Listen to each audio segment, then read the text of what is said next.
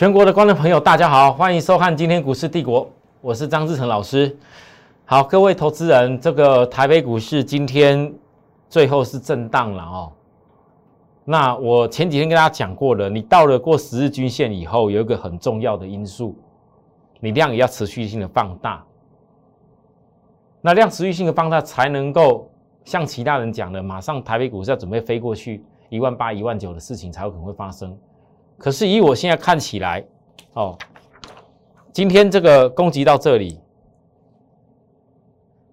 接近前高的这个收盘点位，那其实从昨天增加上来突破十日线以后，大们翻到这龙卷的空单，龙卷大盘的龙卷空单，其实一路是在减少的，代表这个龙卷的空单，它现在就算是遇到连疫情。这种什么变种的病毒，他都已经有点不大敢相信会再跌下去了。所以呢，过去一段这边冲刺冲刺，就是因为有很多空单在这里面，从低档的空单一直增加增加增加上来，到了这边反而差不多未接龙卷空单引诱不到了，代表看空的人变少。那我只能讲，如果以今天这个量，后面要去突破前面的高点。那假设还引诱不到空单的话，再连续两天都量缩起来，那很抱歉，这个大盘就势必要震荡一下，寻求测试支撑一下。那支撑在哪边？我教过大家了，我也不用再多说。好，那并不是说转弱，我真讲，如果还连两天量缩引诱不到空单，那就是要震荡测一下支撑。那如果量缩可以引诱到很明显空单进来，哦，那后面就一定要再嘎过去。大家我真大家这样讲应该够清楚哈，所以。我从这一波站稳了，跟大家分析疫情的部分要站稳一七二九六以后，它就会产生一个很重要的现象。这个现象也就是会个股表现。从当天开始到现在，大家有没有发现到几乎都是个股表现，没有那一种股票族群是连续性的涨的不多。可是哎呦啊，有只有一个，只有一个是涨得比较强，就是我们这利基电啊。从十月一号当时跟大家讲说我们要坚持再坚持，到今天又看到波段新高价了。好，不止利基电，十月一号当天我告诉大家为什么我要这么坚持连电。连电十二月二号的震荡，我跟大家说，我希望会员跟我一样，都看到季线可以扣低的过程了，你更要坚持。来到今天，昨天一个震荡一度还黑黑的啊，还有点亮啊，不是我们会员的朋友可能看得怕怕的。啊。有人告诉你要开始啊，这个不对啦，量出来要放空啦，这个指标都没有压下去，怎么放空啊？嗯，而且你注意看，借券还在回补，哎，借券开始回补了，借券现在是这一波以后突破跟随利润最大的动力哦。好，借券逐步在回补了。那美国的 ADR 已经先表现，我昨天一步一样脱口说出来，ADR 已经在哪边了？那未来如何追随利基电，这就看我带着大家怎么追踪了哦。好，有有些东西我价位点位我不能在电视上讲。那我今天有个事情想跟大家说，因为很多投资人对于我们带着会员在投资的利基店，有一个想法，老师，因为很多人问我哈，听你这样说，利基店好像跟联电、跟世界先进做的东西好像差不了多少，那为什么利基店要能够在这一波上市的时候又走的比较强？我整个跟大家讲，我之前的想法。过去呢，很多投资人你可能不了解我们为什么这么深入产业。我跟大家讲过很多次，利基电这家公司呢，二零二三年过后铜锣厂所开产出来的，有很多的一个部分的设厂的支出，是由他的客户群。跟他共同下去承担设厂的支出。我当时跟大家讲过，为什么联发科这么一家公司，这么大的一家公司会愿意跟立基电共同合资，甚至帮忙立建出一些设备机台的钱，就像以前的苹果那种概念一样。为什么会愿意出这些钱去帮立建设厂？他为了确保什么样的产能？我想这个答案应该大家想象的出来。那现在讲到一个重点了。很多投资人，你可能会拿利基电、联电，还有包含世界线在比较。那我怎么跟你讲？各位想象一下，台积电旗下的世界先进，你要说它的毛利率是比利电好，没有错，我之前就分析过了，因为世界先进的毛利率可能将近百分之四十五，比利基电还要好，多了大概个几趴。可是如果以获利能力来讲，你也不能说利基电有一天获利能力不会超越世界先进哦。那关键在哪里？因为世界先进本身股本比较小。所以股价在比较高的一个架构当中，最主要的因素，它因为它的股本不会特别的放大，它在台积电的旗下当中，世界先进主要就是承接，不是那种先进制程。你像有一些电源管理 IC、驱动的 IC 等等的，它不需要投片到所谓台积电那边的这种高阶纳米的部分。那同样的，我要告诉大家，世界先进小高本利比，就是因为这些订单。势必还是在这上面。可是，各位，你有没有想过问题？那为什么联发科不会特别想要把单子下到世界先进？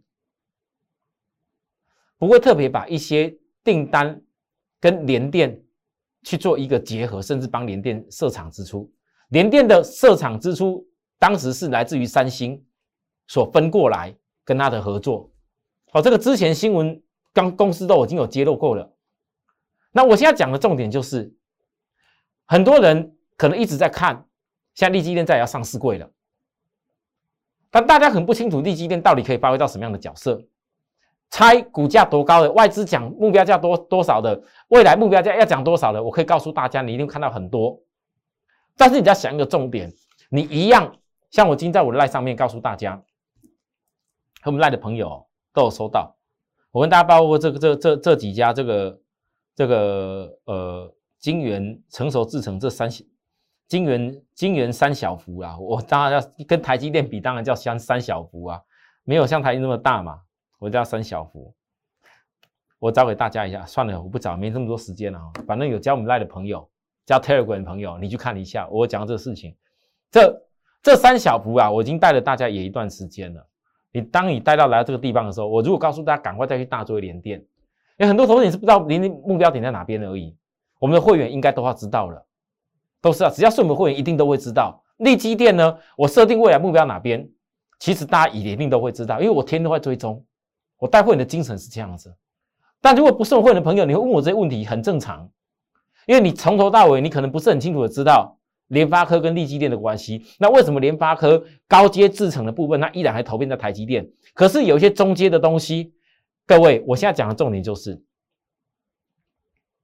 第一，世界先进可能明年的主要的任务是落在第三代半导体的氮化镓的一个国外的一些客户的变化。可是利基电、联发科之所以这么重要，要把它的产能给包一些下来，不要说全包。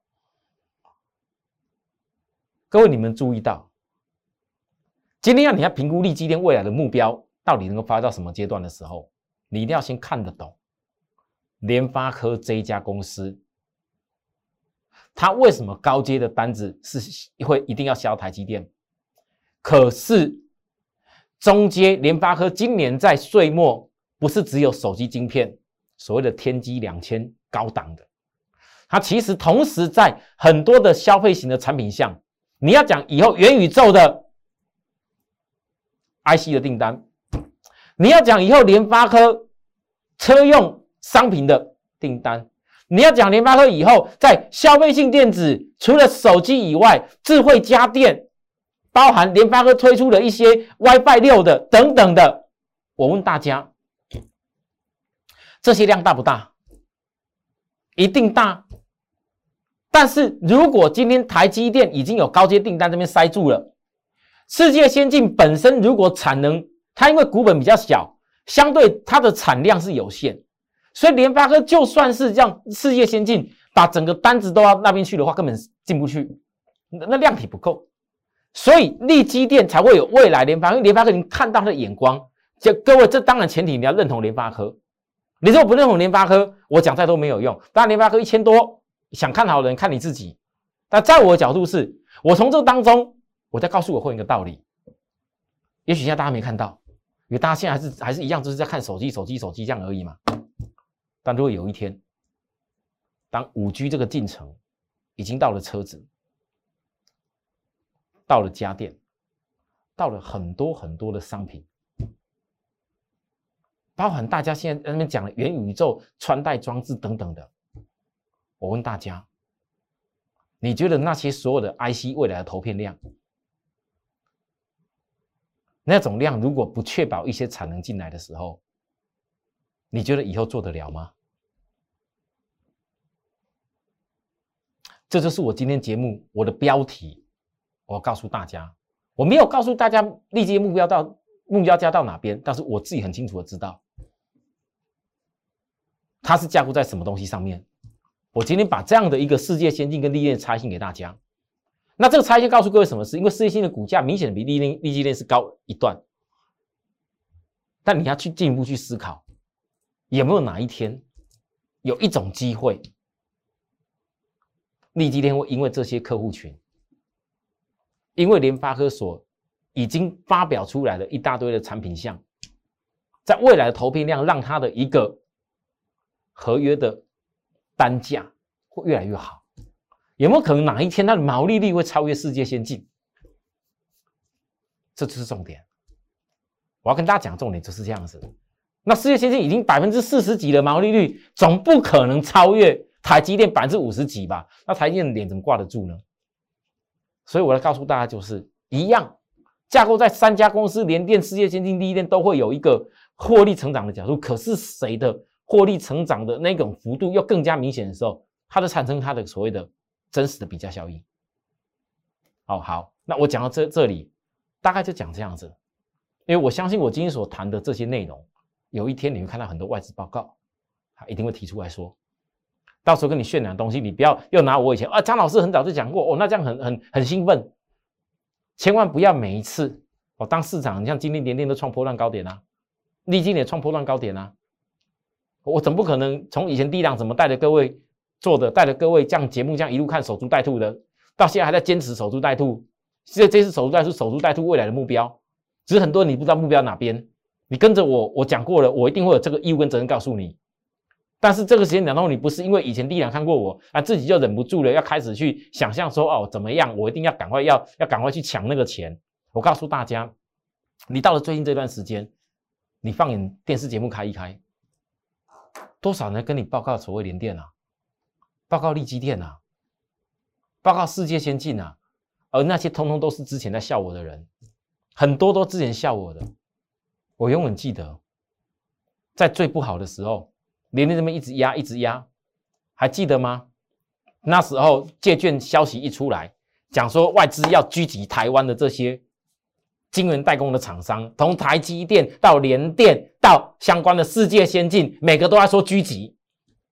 我在那天全市场就是我，虽然我一直强调立基电视我已经霸占一段日子的重点，但是我其他家公司我可没有改变过我的看法。会员能做的我都做，你们也看得到我是怎么在带会员怎么做的。当然能够做到这样子，那是很深入的去了解，因为所有深入了解的产业都是为了我带领会员。最重要的领先判断的依据原则，而不是今天我看的什么股票，今天一个拉涨，一个突破，一个什么红 K 棒，一个什么日出，一个什么一一个什么那个那那均线的突破，一个什么亮出来，就代表说这个股票就一定可以做。多少投资人，你为了当时每一次人家告诉你这个突破，电视节目每天每天每天每天一大堆股票，台北股市上市贵公司几千家。啊。结果呢？我问大家，每次买下去以后，如果你不了解这家公司背后的产业的特性，它能够涨到什么样的阶段，或者是它的目标可以做到什么样的阶段，你在震荡当中你抱得住吗？抱不住不打紧，也许还有好机会给你加码，你也做不了。啊，每次买那一下下，一直分散买，每天都爱买，天天都爱买不同的股票，因为你的老师从来就没有很坚持的用产业的角度认真跟你说，就看涨说涨，看跌说跌而已。那不然就丢一边不说，看什么新题材，告诉你新题材。永远都要这样轮。我昨天的节目哦，讲的稍微比较激动一点，很多人跟我讲，老师啊，不要那么激动。其实我们都知道，我们都知道，真的航运之前咱们讲不好的人好多。我给大家看一下，我的会员跟我讲的，好，我真的很想给你给你们看一下这个，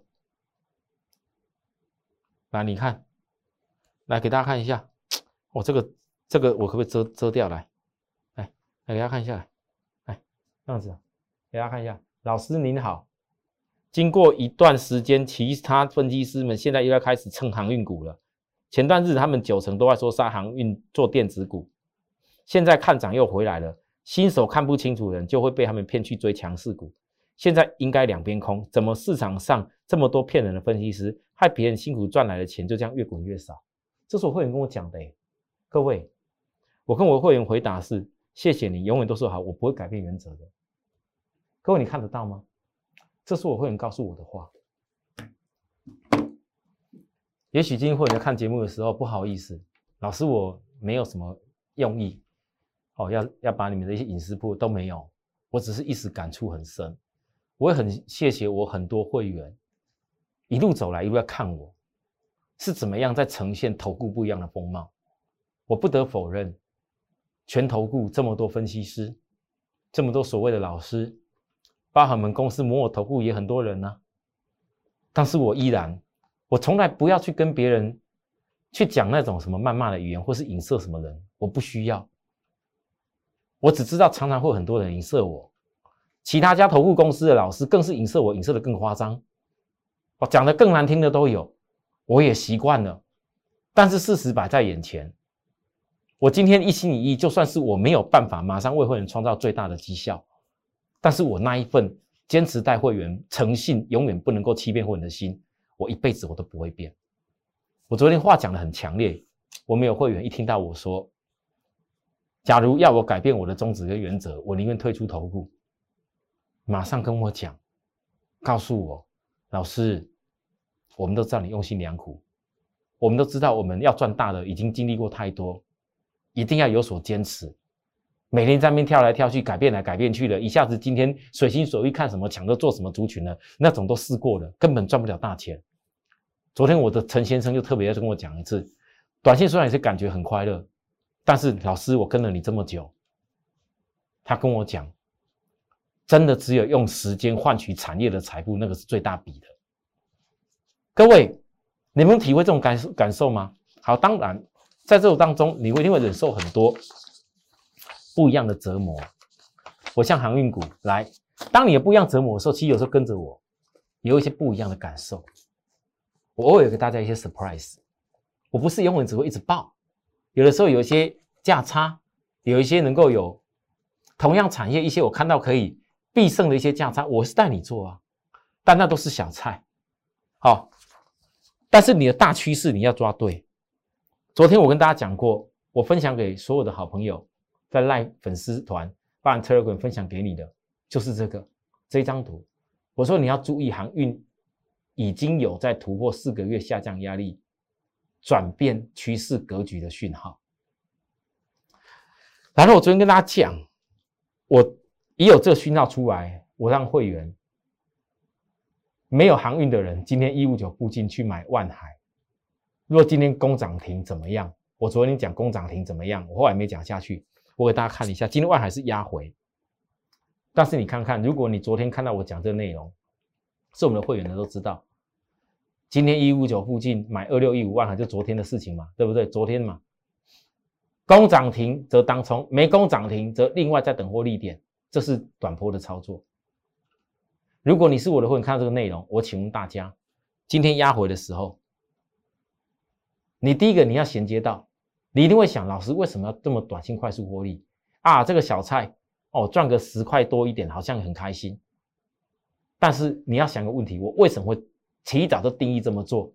只有个原因：第一，当天为什么我认为这个地方的万海还不怎么样的时候，我认为就会攻涨停。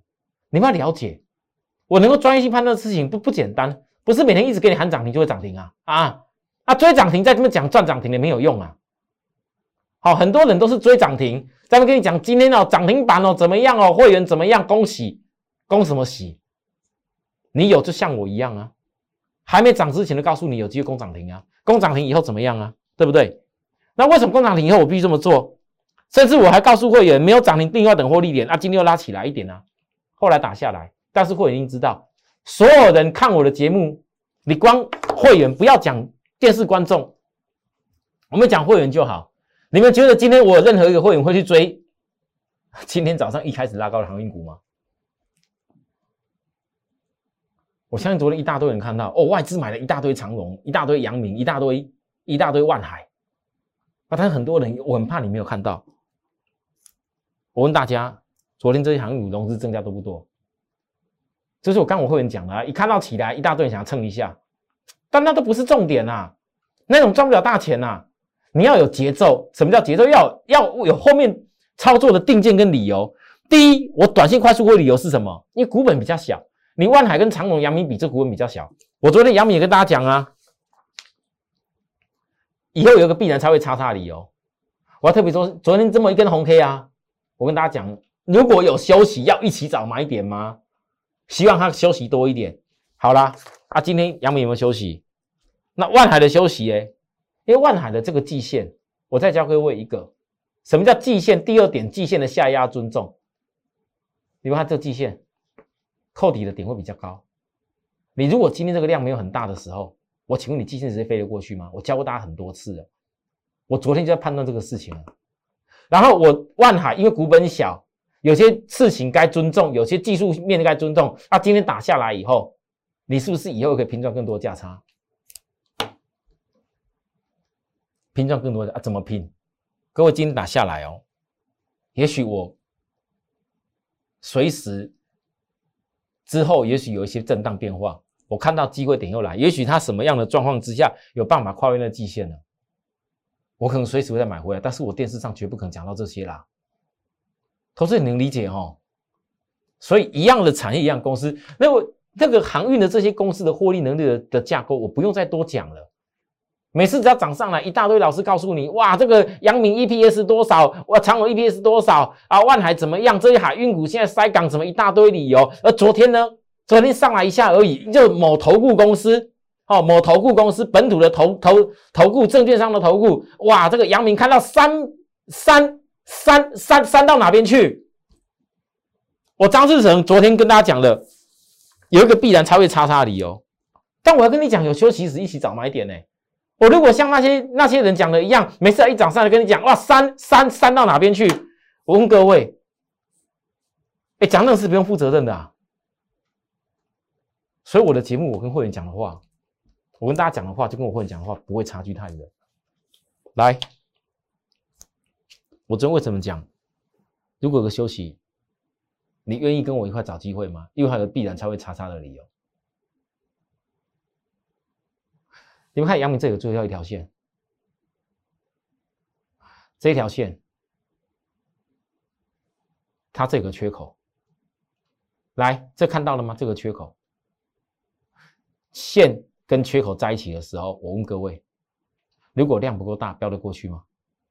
两个压力点，但是如果以低档量已经有出来，对于你们而言，以后的休息不就是必然有一天？你两个压力，你一个量不够不够攻嘛？那如果经过休息以后，下一个量再来机会给你的时候嘞，那不就最后的守株待兔？不就是必然会有超越叉叉的理由？那因为昨天融资是很明显的增加进来啊，各位昨天融资要集多少张？哇，瞬间集多少张？四千五百六十张，多不多？算多呢。那你知道融资增加，我教过大家多少次了？融资是为了什么？短线嘛，看昨天那么强，来抢一下蹭一下嘛。昨天一大堆人呐，我的会员刚才是跟我说的嘛，一大堆人开始讲航运嘛，是吧？大家都想要讲航运嘛，那讲航运就请坚持讲下去。可是我要讲，我昨天已经讲过了，所有之前曾经骂过海运、骂过什么散装的。骂过那些股票，叫告诉你杀低停损，然后追什么其他股票的，我相信大家都看在眼里。你那些人的嘴脸，你通通记下来，因为他们一点资格都没有办法讲航运。而且我要告诉大家，如果说近期依照日本暂时的一个封锁，再加上美国现在又有一些 Omicron 的疫情稍微增加一点，有些国家已经逐步性的，你可你们要去观察的是什么？如果全球重要的进出口的港口的国家都有是像台湾这样还是维持比较封闭的话，其实台湾已经港口封闭相对多久了？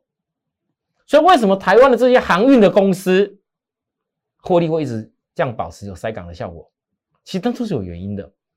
那再讲到其他的国家，你当然之前疏解一点，之前的疫苗大家打差不多的时候，前不久航运表现不佳，说什么原因？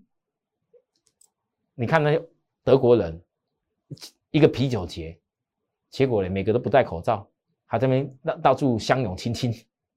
欧欧洲人就是这么的热情啊，对不对？你看下之前那啤酒节的时候，我朋友，我我的我的同学在德国。拿博士，他也是一样，就从德国传回来给我看，真的那啤酒节，他都是传一个，哇，没有一个人戴口罩哎，那搞到他自己都不知道要戴口罩啊。那我就告诉大家，就是说，如果说之前的状况有一些舒缓，疫情舒缓的因素是让海运塞港的状况没有这么严重的话，那么最近有些因素产生，那是预期在后面的的营收又是可能要稍微要往上调升一点。这样大大家理解吗？那只要这个趋势还是存在的状况之下，我们是不是依然要继续努力一阵子？好，所以域名，我今天散装就简单讲域名就好了。我昨天讲你要懂董事长的想法，我告诉大家啦，徐兄董事长啊，我直接说好了啦。当别人在边新闻在边讲亚龙集团怎么样，讲一大堆分析，对亚龙集团怎么样不利。啊，中国大陆好像什么啊，什么罚款等等一大堆理由，大陆很多人问我，我告诉各位，越是这样子，有人越会去证明，他绝对不是三脚猫。越是这样子，别人很多人在质疑他，越会去证明他不是三脚猫。每个人个性是不同，但是你要了解徐兄董事长，他这个人说话，包含他的一个经营的一个霸气在哪里，你去这样想就好。哦，当然了，那也算是一个跟大家分享我观察一家公司的题外话。可是最重要的，我只有问各位：现在股价躺在一季来的低档，但它的 EPS 有没有比之前过去几几个季度更好？我认为这次散装突破没有问题。可是我要告诉大家，我刚不是举例过万海的角度，有些股票突破没有问题，但不会是一飞冲天。你必须要一个阶段一个阶段来。我今天的标题一样告诉大家：海运、散装，一步一步来，一步一步来。那当然，这一步步来是架构在你对于它后面的那个基本面所能够继续支撑的理由，你认不认同？你不要告诉我，老师啊，我都我都不要做做做做做船产，我都不要做航运。但是你不得否认，我传给你看呢，你现在在所有的。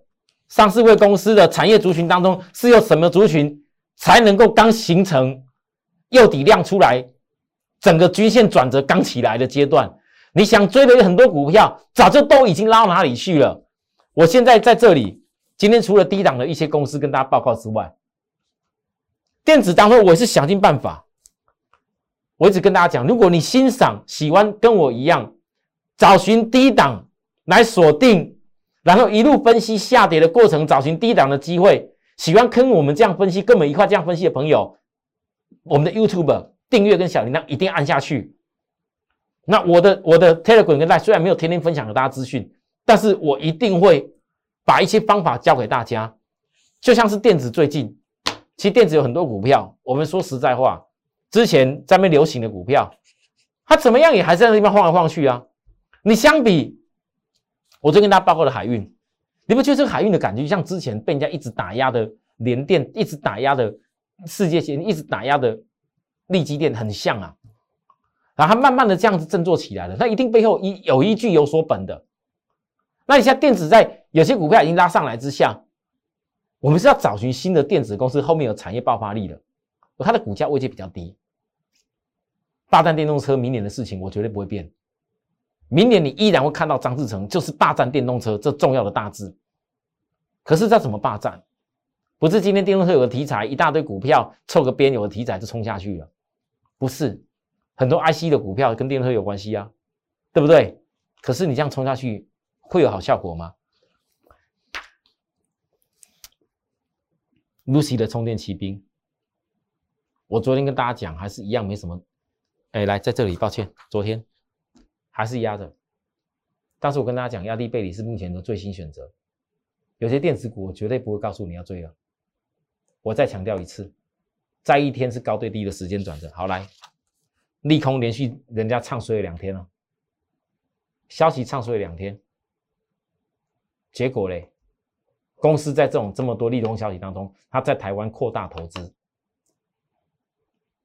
那你现在股价在压低的时候，压低背离，记住我讲的技术指标经过超卖区再反弹起来，是又有什么事情把它打下来，压低又背离，这往往会是一个最佳的转折的选择。可是只要你能够克服压低死的利空的心魔，你要能成功的部分，一定要克服这压低死利空的心魔。但是我必须讲，这也是股市最难的一样分析，最难。它非常难，因为你放眼所见，通通都是利空；放眼所见，通通这些利空都好像这个公司不怎么样了。可是我必须告诉许多观众朋友，我常常在选择股票，带着会员要选择股票之前，我常教给大家，为什么要坚持在下跌回档时找转折买点？因为这家公司如果体质，它的获利能力本来就一直在提升，而且它本质是够。而且它产业地位也很够，在压低的时候，为什么股价会压低？是有人早就故意知道要放利空出来了。如果一家公司没有经历过相对比较利空的时候，怎么会显得有些好的买点会这么弥足珍贵呢？所以，我永远不怕在我看好的大产业当中去分析下跌回档的时候，大家可以慢慢看。但是，当我在分析这个过程当中，就告诉大家。很多在下跌回档还没酝酿大转折的股票，那会是许多观众朋友你在看我节目之余，跟别人最大不一样的地方是，你永远不用怀疑，你没有股票可以买到低点，你永远不用怀疑，当我张志成所报告看好的公司，当哪天股价拉起来，拉到一个阶段了，拉到一个大家市场大家都要追随，可肯看好的，你不用担心，只要你早一步在我身边，早一步跟着我们会员同步动作。你一定都在低档可以买得到，够做得上来。甚至我这一家电动车的高级天王，从十月一号当天就准备中，我一直告诉你准备中。等一天整个双重低点、中线、短线通通双重低点大背离转起一转起来的时候，一转起来所涨停的时候，我就告诉大家它是哪一家电动车的高级天王。我所有一切都是留给许多有心人哦。好，没有公开的东西是会留给有心人。那有想跟我们一块来操作跟努力的朋友，我随时欢迎各位拨打我们服务专线。周末快乐啦！好，那如果有什么其他想法想跟我探讨的，也欢迎大家加入我们的 Line 来告诉我。谢谢大家收看，我们下周再会。立即拨打我们的专线零八零零六六八零八五零八零零六六八零八五摩尔证券投顾张志成分析师。本公司经主管机关核准之营业执照字号为一一零金管投顾新字第零二六号。新贵股票登录条件较上市贵股票宽松，且无每日涨跌幅限制。投资人应审慎评估是否适合投资。